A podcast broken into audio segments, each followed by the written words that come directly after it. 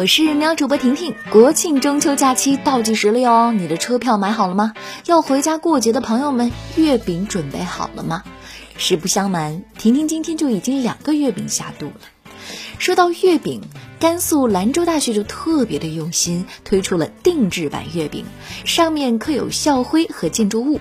这个月饼呢，共有六种口味，前期加工了三万五千多块。为了满足更多老师和同学的需求，正在赶紧赶制下一批月饼了。这校徽月饼还是挺别致的哈，不知道这条新闻出来之后，会不会掀起一阵定制版月饼风呢？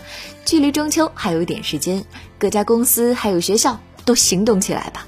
定制版月饼，你值得拥有。我们再来认识一位为了给员工发工资另开饭馆的老板。怎么回事呢？事情发生在浙江衢州，受疫情等因素的影响，周环开的一家网络服务外包公司现金流出现了短缺。但是呢，他并不想裁员或者是减薪。两个月前，他来到杭州开了个小饭馆，赚的钱就给公司的员工发工资。从洗菜、切菜、收银、打包，这位老板是干得相当起劲，饭店呢也渐渐有了起色。看到这个新闻，然后有好奇网友就留言了。没钱发工资，有钱开饭店，开了两个月就能回本。还有网友说，饭店最少要四个月才能盈利，前期都是亏损，因为前期客源不稳定。网友们也是福尔摩斯上线了。随后，微博网友善赏者月留言说，他就是这个事件的主角，这家公司的老板。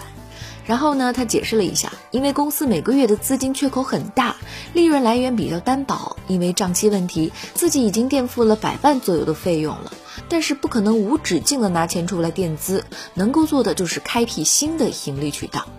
严格意义上说，只是一个美食的档口。呃，我叫周环，二零一五年的时候自己尝试去做了一个公司，就不不舍得他们，不想裁员。第二个的话，也不想给他们降薪嘛，所以基于这个的话呢，我是选择了就是开饭店这样一个事情。老板的话，他其实是呃一个非常负责任，然后比较重情义的一个人。他其实也是想让我们呃每一个跟着他的人，对，都有口饭吃嘛。但是因为开饭店我不懂嘛，所以我现在从买菜、切菜、洗菜每个流程啊，我都是自己亲自参与的。包括呃我店里的百分之九十的菜，我自己都做得来。我现在都觉得我算是一个比较优秀的一个厨师了。言辞当中，我们还是能够感受到这位老板还是挺不容易的。嗯，老板不好当啊，还是做员工好。下面这份工作要不要试一试呢？躺着就能够挣钱。太空研究院招募卧床志愿者，十五天可以得一万五，你敢来吗？为了推动航天事业发展，深圳一太空科技研究院近日招募志愿者，参加十五天头低位卧床实验。志愿者需要满足身高、体重等需求，全程完成实验可以获得一点五万元的补助。工作人员说了，十五天吃喝拉撒都要躺在床上。目前呢，有两百多人报名，将会选二十四人参试。会不会这其中刚好就有正在听节目的你呢？在日本神奈川，有一位八十四岁的程序开发员，他五十八岁才开始接触笔记本电脑，八十一岁才开始学习编程。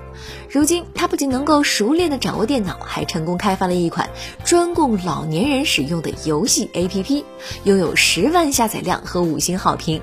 老奶奶说自己喜欢好玩有趣的东西，但是在八十一岁的时候却发现几乎没有任何应用是供老年人使用的。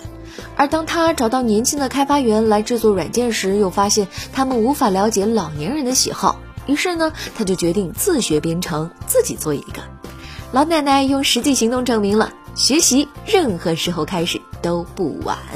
那好了，今天的喵新闻就是这样。我是婷婷，我们明天见喽！喜欢我的话，记得点击一下订阅专辑哦。